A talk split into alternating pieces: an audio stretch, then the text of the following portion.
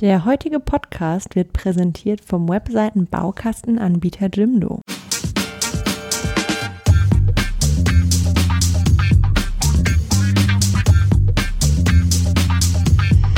Filterblase, der T3N Pioneers Podcast. Hallo und herzlich willkommen zu einer neuen Folge des Filterblase Podcasts. Ich sitze hier heute in einem Berliner Café mit Julia Derndinger. Das ist äh, eine Gründertrainerin aus Berlin. Ähm, die Startup-Szene kennt sie. Hallo, hallo Julia. Hallo. Magst du mal kurz erklären, was du eigentlich machst für diejenigen, die dich vielleicht noch nicht kennen? Ja, sehr gerne. Ich bin seit 14 Jahren selber Unternehmerin, habe verschiedene Unternehmen gegründet im Internetbereich und Nicht-Internetbereich und habe acht Jahre lang einen Accelerator aufgebaut für junge Gründer äh, für die Entrepreneurs Organization und daraus ist so ein bisschen meine Leidenschaft entstanden, mit Gründern zu arbeiten und ihnen als Sparingspartner zur Verfügung zu stehen, weil man doch als Gründer immer alleine ist mit seinen Entscheidungen. Genau, das ist auch heute unser Thema, nämlich das Thema Feedback für Gründer. Ein Gründer sitzt ja ähm, im Idealfall zumindest äh, in seiner Kammer und brütet über einer Idee, ähm, kommt dann irgendwann mit einem Produkt raus. Ich beschreibe das jetzt bewusst ähm, einfach ähm, man lebt schon so ein bisschen in seiner eigenen Welt. Äh, wenn man dann rauskommt, ist die Außenperspektive manchmal anders. Wie kann man schon vorher, bevor man überhaupt anfängt, an einem Produkt zu arbeiten, feststellen, wird das gebraucht, ist das notwendig und ist es tatsächlich irgendwas Neues?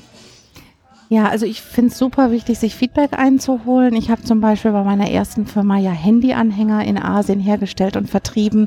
Und das Erste, was ich gemacht habe, war mir eine Kiste davon aus China schicken zu lassen. Ich habe die auf Pappen aufgeklebt und habe mich in die Fußgängerzone in Düsseldorf gestellt, habe fremde Menschen angesprochen, habe sie gefragt, ob sie wissen, was das ist, was man damit tun könnte, wie sie es finden, was sie dafür bezahlen würden und habe daraus gelernt, dass sie eigentlich äh, alle Winnie the Pooh am besten fanden. Und daraus ist die Strategie entstanden, sich halt Lizenzen zu kaufen, wodurch ich am Ende einen Wettbewerbsvorteil hatte, der das Unternehmen nachhaltig erfolgreich gemacht hat. Also ich glaube, Feedback einholen so früh wie möglich äh, ist ganz wichtig für das Produkt. Äh, ich würde sogar versuchen, dass bevor ich irgendetwas programmiere, ähm, gibt ja auch so ein bisschen dieses Lean Startup Konzept, äh, wenn jemand zu mir kommt und sagt, er will Cupcakes verkaufen, dann sage ich, bevor du das Ladenlokal mietest, geh doch bitte mal vier Wochen auf den Marktplatz, guck, was zahlen die Leute dafür, welcher verkauft sich am besten leisten. Also ich glaube, dass das heutzutage elementar wichtig ist, sich in jeder Phase immer wieder Feedback zu holen, um nicht am Markt vorbei zu entwickeln.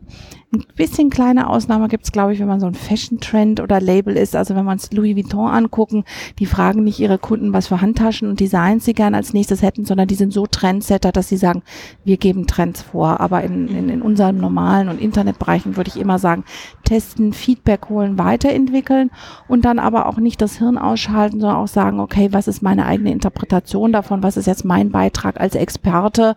Weil, wie Henry Ford schon sagte, hätte ich die Leute gefragt, was sie gewollt hätten, hätten sie gesagt, schnellere Pferde. Ja, ganz genau. Äh, das ist, glaube ich, mit einer der wichtigsten Punkte. Das ist gerade schon ähm, angesprochen, ähm, die ganze Anfangsphase.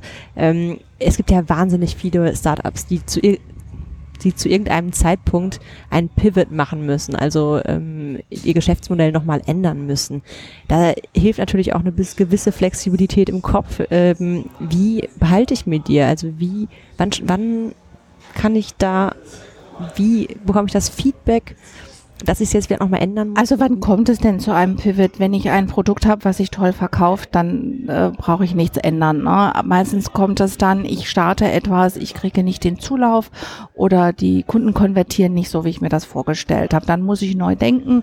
Dann macht es sicher Sinn, sich mit Experten auszutauschen, äh, sich aber auch mit dem Kunden auseinanderzusetzen. Was will der Kunde und wofür gibt es eine Zahlungsbereitschaft?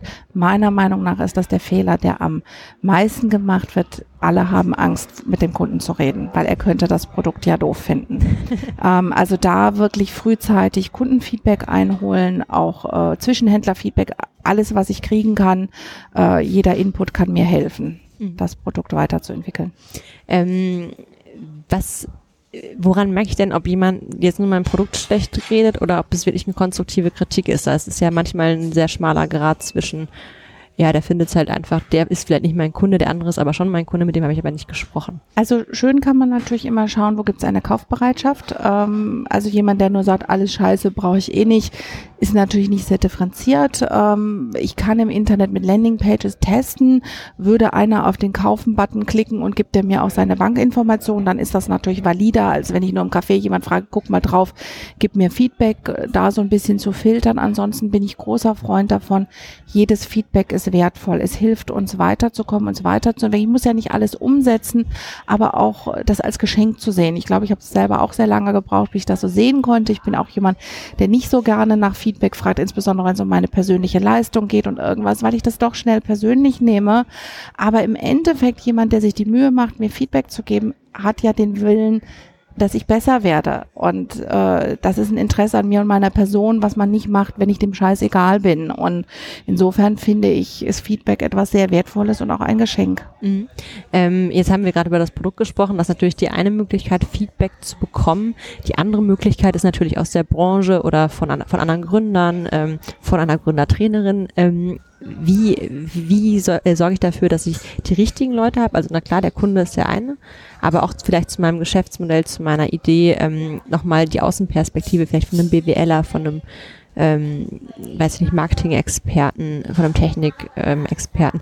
Wie sorge ich dafür, dass ich die richtigen Leute habe, die mir auch nochmal insgesamt Feedback geben, weil wenn ich das Produkt baue und es ist dann vielleicht am Ende nicht so attraktiv oder die Wege sind zu lang, um zum Kaufprozess zu kommen, dann habe ich ja auch ein Problem. Also an welchen Stellen mit welchen Menschen? Also ich finde Kundenfeedback immer als Ausgangssituation das Wichtigste. Äh, dann würde ich nach Experten gucken. Ich würde schauen, also ich hole mir gerne äh, Feedback von Experten, die selber Unternehmer sind. Äh, auch wenn sich das jetzt komisch anhört, bin ich nicht so ein Freund von Beratern und irgendwas, die Theoretiker sind. Da gibt's auch ganz tolle, die auf irgendwas spezialisiert sind und 100 Sachen in dem Fall schon gesehen haben. Aber ich nehme gerne Feedback an von äh, anderen Unternehmern. Und äh, bei der Entrepreneurs Organization gibt's so ein Prinzip, dass man eigentlich gar nicht nach Ratschlägen fragt, sondern nach eigenen Erfahrungen. Das heißt, ich formuliere meine Frage schon anders. Die Frage wäre dann, Lisa, warst du schon mal in der Situation, wo du ein Produkt entwickelt hast und keiner hat es gekauft? Ähm, dann gibst du mir deine Erfahrung und es ist meine Entscheidung, was ich daraus mitnehme. Und wenn ich dann nicht das mitnehme, was du mir als Ratschlag gegeben hättest, dann ist das nicht so schlimm, weil du hast mir ja auch keinen Ratschlag gegeben. Also das ist so ein bisschen Trick, vielleicht auch nochmal an Geschichten und Erfahrungen anderer ranzukommen, indem ich nach Erfahrung frage und nicht nach Ratschlag Ratschlägen. Das mildert das alles so ein bisschen ab. Und ja, diese Leute muss man schon suchen, weil wie immer im Leben sind gute Leute beschäftigt. Und was ich ganz wichtig finde, sich auch mal überlegen, ich möchte etwas von jemandem, was kann ich dem zurückgeben? Also entweder bezahl jemand und bezahl ihn anständig und ruf jemand an und sage, ich hätte gerne deine Expertise, was kostet das? Äh, oder kann ich dich zum Essen einladen? Oder alternativ, was kann ich für dich tun? Welche Tür kann ich dir öffnen? Weil das, glaube ich, auch die Wertschätzung für den anderen nochmal steigert äh, und der dann auch viel mehr Lust hat zu helfen. Wir unterbrechen kurz für einen Hinweis zu unserem heutigen Sponsor. Mit Jimdo kannst du dir eine eigene Website erstellen und das ganz ohne großes Technik-Know-how. Gerade für die Selbstständigen unter euch, die alles alleine organisieren müssen, ist das Angebot interessant. Dank der vielen tollen Designvorlagen ist deine Jimdo-Website mit wenig Aufwand und ohne große Programmierkenntnisse schnell einsatzbereit und kann befüllt werden. Jimdo-Webseiten sind responsive und haben professionelle SEO-Funktionen an Bord, die ihr für ein gutes Ranking bei Google und Co. benötigt. Und wenn du unterwegs bist, kannst du sie auch über die Jimdo-App per Smartphone erstellen und bearbeiten. Jimdo-Websites sind grundsätzlich kostenlos, aber es gibt noch viele spannende Extras in den Bezahlversionen. Als Filterblase-Hörer erhältst du bis zum 31. August 2017 20% Rabatt auf das erste Jahr Jimdo Pro oder Jimdo Business unter www.jimdo.de slash Filterblase mit dem Code Filterblase. Jetzt haben wir gerade über das Thema Produkt gesprochen. Das ist natürlich die eine Ebene. Viele Gründer werden aber über die Jahre auch ähm, Führungs, ähm, beziehungsweise Chefs, Manager, äh, wenn sie dann die ersten Mitarbeiter einstellen. Ähm, und wenn ich Chef bin, bin ich natürlich äh, hierarchisch auf einer anderen Ebene. Auch wenn die Hierarchien flacher werden, bin ich schon derjenige, der im Zweifel auch mal eine Entscheidung treffen muss, die vielleicht unangenehm ist. Damit haben ja viele Gründer zu kämpfen, weil diese, dieser Unterschied von, ich habe vielleicht meinen Co-Founder, mit dem ich mich noch gut verstehe und der mit mir auf einer Ebene ist, hinzu, ich muss dir jetzt sagen, was du zu tun hast und auch unter anderem auch feuern können, wenn es mal nicht passt, ist nicht einfach. Was empfiehlst du da? Wie, wie gehe ich da vor? Was, wie kann ich, wie kann ich? Also wichtigste Erkenntnis, du bist der Gründer, du bist der Chef, du bist nicht mehr Teil des Teams. Und das ist schwer zu realisieren, wenn man gemeinsam am Küchentisch gestartet hat. Warum bist du nicht Teil des Teams? Weil du die Macht hast zu entscheiden, ob der andere einen Job hat.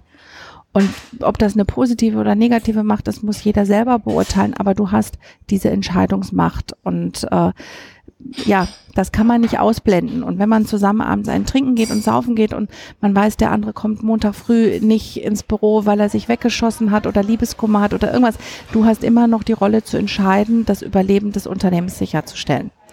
Ähm, ich sage nicht, dass man gar nicht befreundet sein kann, dass man nicht auch was Privates machen kann. Ich glaube man muss alle Mitarbeiter gleich behandeln und man muss ein minimal äh, professionell sein, sonst klappt das nicht. Und äh, das ist immer die erste Erkenntnis. Und die zweite ist, äh, die meisten gründen ja kein Unternehmen, äh, weil sie gerne Menschen führen wollen. Das sagen zwar Uni-Absolventen, oh, ich möchte Teamverantwortung und Leader sein und irgendwas, aber im Alltag heißt das, äh, du machst die unpopulären Entscheidungen. Du entscheidest, wer kommt rein, wer geht raus, was sind die Grenzen, was sind die Arbeitszeiten. Und selbst wenn du ganz viel davon abschaffst und im Startup bist, äh, du haftest dem Finanzamt gegenüber äh, und, und alles. Also insofern bist du dafür verantwortlich. Und ja, wie du sagst, das lernt man nicht, das lernt man auch nicht an der Uni. Wenn du Glück hast, hast du in deinem Leben schon mal einen Chef gehabt, hattest den schlechten, weißt du, was du nicht willst, hattest den guten, kannst du dir vielleicht was abgucken. Aber ich glaube, dass die meisten Menschen mit dieser Führungsaufgabe total alleingelassen sind. Und ich glaube aber, wie gut du führst, entscheidet darüber, ob dein Unternehmen erfolgreich wird. Weil in dem Moment, wo du Leute an Bord holst äh, und später die etwas besser können als du, ist es dein Job als gute Führungskraft oder als sogenannter Multiplier das Maximum aus den rauszuholen. Und wir kennen alle das Beispiel, wenn wir schon mal einen Chef hatten, der uns nicht gelobt hat, der uns keine Entscheidungskompetenzen gegeben hat. Naja, der kriegt halt Dienst nach Vorschrift 8 to 5. Und für das gleiche Geld haben wir vielleicht schon jemand, für jemanden gearbeitet, der uns gewertschätzt hat, der uns gelobt hat, der uns promotet hat, der uns weitergebildet hat und der hat viel mehr gekriegt. Und gerade im Startup, wo wir nicht so viel Budget haben, wollen wir eigentlich aus den minimalen Mitteln den maximalen Output haben. Und dafür müssen wir Multiplier sein, wir müssen gute Leader sein und das müssen wir lernen und das fängt bei uns an. Wenn wir nicht lernen, guter Leader zu sein, dann haben wir auch nicht den Anspruch von anderen erwarten zu können, dass sie sich weiterentwickeln. Und insofern, mein Lieblingsspruch, der Fisch stinkt vom Kopf. Wir müssen mit gutem Beispiel vorangehen und wir müssen selber lernen zu lernen und besser zu werden. Und das ist ja genau der Punkt. Ähm, als Gründer äh, habe ich eben nicht äh, das äh, wie in einem großen Unternehmen vielleicht noch eine Management-Ebene über mir, der, die mir sagen kann, an der und der Stelle solltest du so und so agieren, da würden wir dir, ähm, äh, ist das und das und das dein Handlungsspielraum, sondern ich muss alleine entscheiden. Ich muss auch da wieder die Frage, ich brauche einen Sparringspartner, ich muss ja mich mit irgendwem auf, austauschen. Klar, im Zweifel habe ich einen Co-Founder, aber wenn der genauso alt ist wie ich und gerade von der Uni kommt, dann hat er meistens auch genauso viel Erfahrung wie ich, nämlich gar keine. Also wie lerne ich vernünftige Führung und wo kann ich mir Inspiration holen? Also ich glaube, ein Co-Founder kann selbst, wenn er nicht viel mehr andere Erfahrung hat, auch helfen. Ich glaube, es geht um den Dialog und die Reflexion und das erstmal überhaupt als Thema zu erkennen, hallo, ich muss nicht nur eine Firma aufbauen, ich muss auch noch führen, mhm. also dem einen, einen Raum einräumen. Dann kann man natürlich Bücher lesen und Seminare besuchen, ähm, das so um Grundlagen zu vermitteln. Und dann ist es ähnlich wie Sporttraining, der Kampf wird jeden Tag gekämpft. Es reicht nicht einmal, ich schreibe mal meine Werte an die Wand und das gilt dann hier oder ich schreibe mal einmal die Regeln, sondern wenn das erste Mal einer drüber tritt, dann gucken alle, wird das geahndet. Und wenn ich zu zulasse, dass einer im Unternehmen ist, der nicht performt, dann ist das das Signal an alle anderen, es ist okay, hier nicht zu performen. Und ich kann auch mich einfach irgendwie mittags krank melden und nicht kommen und sowas. Also so ein bisschen wie in der Kindererziehung ist ein Marathon, Grenzen abstecken. Ich kann mit dem Co-Founder drüber sperren. Ähm, ich kann natürlich zu so jemand wie mir kommen. Ich arbeite eher dauerhaft und gebe permanent Feedback, weil ich glaube, dass es permanent solche Themen gibt. Mhm. Ähm, klassische Coaches arbeiten eher mit themenbezogen und sagen, wir machen jetzt mal drei Monate, bis wir ein Thema gelöst haben und dann musst du wieder alleine laufen. Ich glaube oder ich finde es immer gut, sich Gleichgesinnte zu suchen, die in einer ähnlichen Situation sind und die Themen vielleicht schon mal gelöst haben oder drei Schritte weiter sind, weil die viel Empathie dafür haben. Sowas kann man sich selber aufbauen oder sowas kann man in diesem EO Accelerator Programm systematisch auch bekommen. Das kann helfen. Oder man kann sich einen Mentor suchen, der ein älterer, erfahrener erfahrener Unternehmer ist. Mentorschaft ist in der Regel kostenfrei. Da muss man schon ein bisschen charmant sein, um auch den richtigen zu finden. Dann kann das auch für beide Seiten attraktiv sein. Auch da finde ich, sollte man mal überlegen, was kann ich dem Mentor zurückgeben? Vielleicht bin ich digitaler und kann dem irgendwas anderes helfen. Also ich mag das immer nicht so, wenn man nur äh, aus zieht von jemandem. Ähm, und ich selber habe auch eine Mentee äh, von meiner Hochschule. Und ich würde sagen, das hat uns in beide Seiten befruchtet, dass wir diese Partnerschaft hatten. Mhm. Was hältst du von digitalen Feedback-Lösungen, wie zum Beispiel Office Vibe? Ähm, da kann ich dann als Mitarbeiter ähm, angeben, fühle ich mich gerade, wie, wie komme ich mit meinem Manager klar? Ich glaube, dass das total Zeitgeist ist, auch Tools zu nutzen, um Feedback einzuholen. Ähm, insofern finde ich gut, kann man ausprobieren. Am Anfang steht immer das Problembewusstsein dafür, dass es Sinn macht, wenn man eine Partnerschaft führt, auch auf einer Metaebene darüber zu reflektieren. Ähm, und äh, das kann man mit einem Tool machen. Ein bisschen ist die Gefahr gerade bei den doch eher männlichen, lösungsorientierten, technischen Foundern, dass man sich dann auf solche Tools verlässt. Und ich glaube, nichts ersetzt das persönliche Gespräch und Empathie. Das heißt auch nicht, dass man alles tun muss, was man als Feedback zurückkriegt. Da darf man durchaus einen Filter draufsetzen und man sollte auch nicht alles persönlich nehmen. Aber genauso mit Feedback, man schreibt schnell mal anonym hin, äh, Chef ist ein Idiot und entwickelt sich nicht weiter. Schön wäre eine Kultur, wo ich jemandem sagen kann, ich fühle ich fühl mich hier manchmal nicht wohl, weil ich das Gefühl habe, du siehst meine Perspektive nicht. Hat einen ganz anderen Wert und ich bewundere jeden, der das schafft, seine Themen mit Leuten direkt zu adressieren. Mhm. Ähm, mit einer der größten Probleme, ob das jetzt beim Produktfeedback ist oder ähm, beim, äh, beim Mitarbeiterfeedback, ist natürlich das umzusetzen. Also ich glaube, damit hadern sehr viele, dass sie dann zwar Feedback bekommen haben, aber eigentlich nicht so genau wissen, ähm, an welcher Stelle sie ansetzen müssen, um, um das zu ändern. Was sind das so? Ich würde sagen, ja. Also ich habe das Gefühl, wenn ich freiwillig nach Feedback frage, es bekommen habe, es wertschätze und es verarbeite, dass die Umsetzung nicht mehr so der große Schritt ist. Weil wenn ich wirklich weiß, was zu tun ist und das in kleine Pakete runterbreche, ähm, dann ist es schon fast gelöst. Und jetzt kann man noch sagen, das rutscht immer wieder von der Prio-Liste. Dann würde ich sagen, hat man so ein Accountability-Problem. Und das ist genau wie beim Abnehmen oder irgendwas. Also A, muss ich mich fragen, will ich das wirklich? Will ich wirklich Sport machen? Und ganz ehrlich, wenn ich was wirklich will und mein Leben von abhängt, dann kriege ich das hin. Um, und das andere kann ich mich fragen, hole ich mir einen Accountability-Partner? Und das muss gar kein Coach sein. Das kann auch sein, ich mache ein Mitarbeiter-Meeting jeden Morgen um acht äh, mit meiner Sekretärin, Assistentin oder irgendwas und die sagt mir die Top drei des Tages und damit zwinge ich mich das zu tun. Oder ich suche mir externe Bezugspunkte. Also ich glaube, in dem Moment, wo man schon klar definiert hat, wo will ich hin und was ist das Thema, kann man es dann auch runterbrechen. Und ja, ich erlebe auch Menschen, die es nicht so können, aber dann kann man sich ja dafür Hilfe holen. Es gibt für fast alles Experten und dann muss ich gucken, bin ich der Online-Tool-Löser oder brauche ich einen Coach, der vor mir sitzt oder kann ich auch mit meiner Lebenspartnerin einen Pakt machen, wenn ich das nicht tue, muss ich halt das und das zahlen. Mhm. Und ähm, also diese mit der Umsetzung ähm, meine ich natürlich auch, Klar, man kann sich das dann vornehmen, aber manchmal dauert es ja auch, bis das Feedback, du hast gerade so schön gesagt, verarbeitet ist und bis ich tatsächlich weiß, an welcher Stelle ich wie das umsetzen kann. Ähm, wie kann ich das, ähm, ja, ich sag mal, rausfiltern, wie, wie ich genau weiterkomme?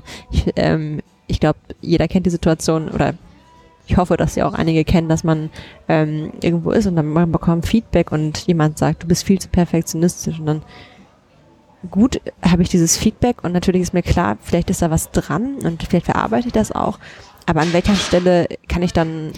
Also ich finde es jetzt sehr schwierig, wenn mir einer sagt, Julia, du bist so perfektionistisch, könnte ich auch nicht mitarbeiten. Das ist einfach so global galaktisch. Ich würde dann erstmal sagen, danke fürs Feedback. Wie kommst du drauf? Kannst du es mir noch ein bisschen erklären oder kannst du mir ein Beispiel geben? Für mich ist das jetzt auch gerade sehr abstrakt. Also wenn mir jetzt einer sagt, so perfektionistisch, wo meint er das denn und was ist das negative Outcome gewesen, dann kann ich mir nochmal überlegen, bewerte ich das genauso? Und wenn der wirklich ins Schwarze getroffen hat und ich mein, ich sag mal, Projektpapier nicht abgegeben habe, weil ich es halt perfekt haben wollte, dann muss ich mir überlegen, ja okay, wie kann ich es beim nächsten Mal verhindern, dass ich an diesem Anspruch scheitere? Kann ich jemanden mit ins Team nehmen, der mir sagt, es muss nicht perfekt sein? Kann ich sagen, äh, ich lege die Deadline vor, damit es gar nicht perfekt werden kann oder, oder irgendwie sowas? Also das würde ich, ich, ich glaube, ich muss es vom Einzelfall abhängig machen. Habe da jetzt nicht den Pauschalratschlag, mhm. aber ich würde aufdröseln, so gut es geht. Das heißt, man kann sagen, pauschal ähm, Feedback ähm, kann man eigentlich sehr schlecht, sehr schlecht umsetzen, während äh, während es, wenn es konkretes Feedback ist, äh, also eigentlich immer, muss man immer Beispiele einfordern, um. Ich würde nach konkreten Beispielen fragen und wenn mir einer schon Feedback gibt, vielleicht kann ich dann auch äh, ihn fragen, ob er mir helfen kann, das umzusetzen und, und auch das, das Krasse ist, wenn ich jemand sage, bitte gib mir Feedback und auch in der Situation, dann habe ich das angestoßen und dann ist es in jedem Fall auch eine Stärke, als wenn ich erst warte, bis sich einer beschwert. Ähm, Julia, vielen Dank, dass du dir die Zeit genommen hast, äh, mit, mit mir darüber zu sprechen. Ähm, ja, vielen Dank, dass du da warst. Sehr und ähm, ja, bis bald. Vielen Dank. Tschüss.